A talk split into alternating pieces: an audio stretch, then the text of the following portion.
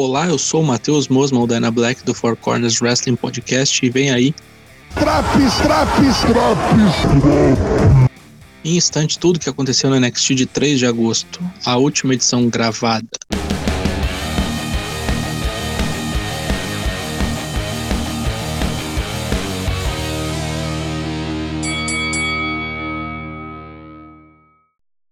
Luta 1: Hit Roll contra Legado del Fantasma. Aquecendo o field entre as duas facções, Raul Mendonça e Joaquim Wild foram à desforra contra Top Dollar e Ashanti Adonis. Depois das cadeiradas aplicadas na semana anterior, dessa vez o pessoal do rap saiu por baixo. Eles venceram a luta por desqualificação, mas apanharam feito bicho. Santos Escobar deu uma cadeirada violenta em Top Dollar, causando a desqualificação. Depois, a Zaya veio ao resgate de seus mancomunados, mas também levou a pior, tendo até mesmo a sua dentição de ouro arrancada. William Regal manda uma ideia para Samoa Joe. Pede que ele não se meta em encrenca até o dia do takeover. Ah tá. Luta 2, Ridge Holland contra Ike Menjiro.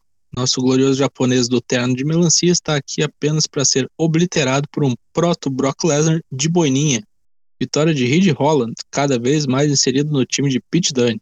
Aliás, Dunha vem cortar uma promo contra Thomas Ciampa e Timo Thatcher logo depois que o seu Assecla Holland venceu o japonês. Oney Lorcan também acompanhou a Rapaze. Frank Monet discute nos bastidores com Robert Stone. Ela diz que ele é o causador das derrotas, que ele é o perdedor e que ela vai ter que assumir a equipe para mudar o foco. Jessica Meia acompanha a Loura. Luta 3, Roderick Strong contra Bob Fish. Finalmente os dois amigos se enfrentam. Rodrigão cada vez mais forte, haha, embora esteja com um visual meio capengo combate foi observado de perto por toda a mina de diamante do lado de fora do ringue. Após um combate morno, a vitória fica com Roderick Strong, hypando cada vez mais o seu desejo de ser o novo campeão dos cruzadores. Kushida que se cuide. Luta 4, Grizzle Young Veterans contra Cameron Grimes e o campeão do milhão, LA Knight. Bom combate aqui.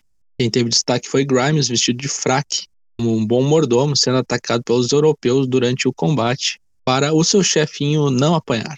Ele demonstra toda a sua bravura enfrentando inimigos em horário de trabalho, tal qual um brasileiro nos dias de hoje. Infelizmente, após ser abandonado pelo seu patrão, assim como muitos que não usam CLT, Grimes perde o combate. Depois da luta, é consolado novamente por Ted DiBiase, que vem socorrê-lo e falar palavras de motivação.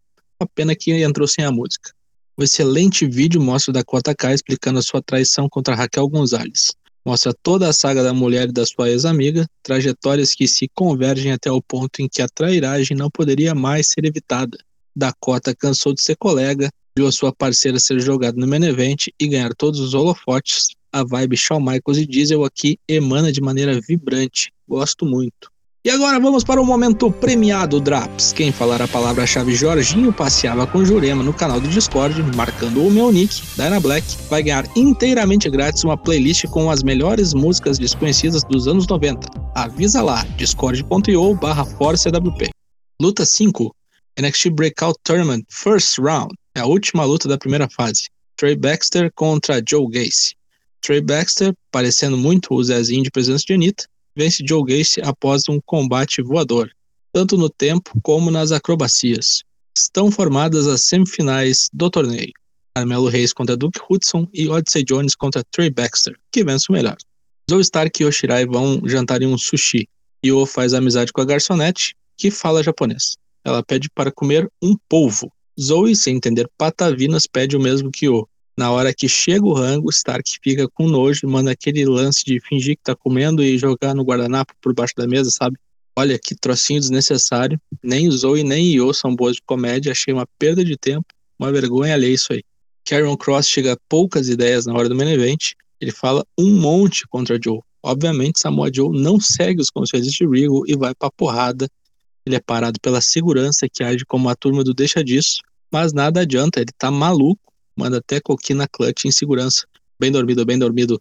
A hora do careca vai chegar. Vídeo hypando Ilya Dragunov e Walter para o Takeover 36. Vai ser louco, hein? Possível melhor combate do final de semana do SummerSlam. Kushida aceita o desafio de Roderick Strong. Diz que pode enfrentar a qualquer momento o glorioso Rodrigão da mina de diamante. Teremos o japonês contra Roderick Strong no Takeover? Não sei. Luta 6, Main Event. Love Her or Lose Her, Johnny Gargano contra Dexter Lumis. Durante o programa, Adalto fica mandando vários desenhos para Indy Hartwell, para amolecer o coração dela. Pois é, chega ao fim a saga de Dexter Loomis. Depois de um combate onde Indy Hartwell foi obrigado a torcer pelo seu time contra o seu amor, Johnny Gargano triunfou. Combate bem chumbrega, mas o que valia aqui não era a ação dentro do ringue, e sim a história.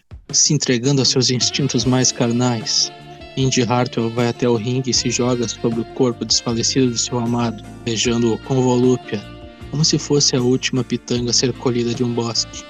O amor está no ar. E o programa acaba de maneira lasciva.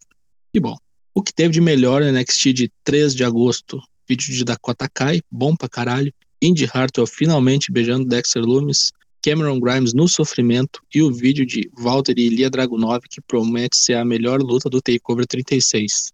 O que teve de pior, segmento de Yoshirai e Zoistar que eu achei de extremo mau gosto. Mau gosto, entendeu? Nota 7. Na próxima semana tem mais Drops NXT. Ouça também as edições do Raw, do Dynamite e do SmackDown. Lives terças e quintas, 8 da noite em twitch.tv barra Falou!